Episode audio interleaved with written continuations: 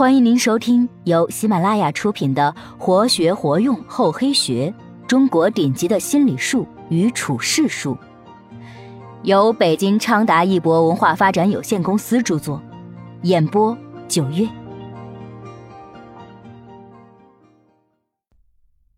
第六十三集：面具遮脸，克敌制胜。在职场中，人与人之间的关系错综复杂。所以，想在职场上立足，我们就不仅要面对朋友，而且要面对敌人。这就要求我们必须懂得伪装自己，给自己戴上面具去行事，这样就很容易克敌制胜。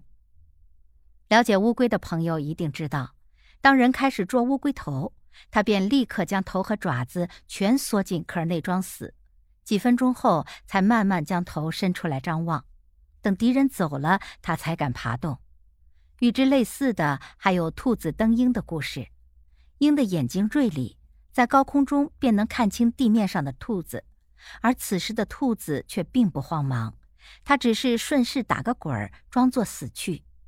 鹰一个俯冲下来，本想这下可抓住兔子了，可是奇迹发生了。当鹰到达地面，伸开双爪时，兔子却一跃而起。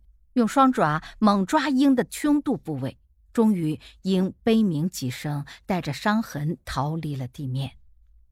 以上虽然都是发生在动物界的普通故事，但在人类的丛林中，这一法则也同样适用。每个人都想战胜自己的对手，所以当敌我力量悬殊或者彼此势均力敌时，可以给自己戴上面具去欺诈对方。这样会使对方很容易上当，从而使他处于你的摆布之中，而此时的你也已成了狩猎的猎人了。而当人的力量处于优势时，也不妨戴上一个面具，这样会使你事半功倍，完成唾手可得的目标。公司准备从内部提拔一个分公司经理，在小山与大海这两个热门人选中，大家更看好小山。因为论专业水平来说，小山略胜一筹。更重要的是，小山属于集团总裁提拔的人，而大海则是上任退休总裁的爱将。虽然这两位总裁私下关系不错，但是毕竟人走茶凉，相比之下，还是小山更被看好一些。不过，就在决定人选即将公布的前一个周末，集团总裁照例去看望退休的老领导。赫然发现大海正陪老领导爬山回来，看到现任总裁，老领导感慨道：“哎，大海这个年轻人讲情分，重义气，周末有空还陪我爬爬山。”这句话言者无意，听者有心。谁没有退休的那一天呢？再说，分公司经理忠诚远比能力重要的多。第二天，分公司经理人选公布了，结果竟然是不被看好的大海。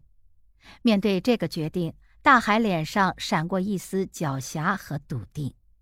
原来陪老总裁爬山是大海给自己做的一张面具，目的就是让现任总裁觉得自己忠诚无比，秀在胜败一线间。这个决定早就在大海的预料之中了。总之，面具遮脸是一种计谋，在人类社会中无处不存在着伪装。伪装并不是什么违背伦理的罪恶，凡是有利于自己的生存、有利于个人能力的实现的伪装，都是正当的、合理的。西方哲人曾说过：“凡是存在的都是合理的。”这话也是有一定道理的。既然我们存在，那我们就有理由求生存、求发展。另外，竞争的残酷性也决定了伪装的必然性，这使得我们不得不谨慎行事，否则优胜劣汰的法则便不会饶恕我们。一般来说，面具遮脸有很多种方法，常见的主要有以下几种：第一，戴上与事实相反的假字面具。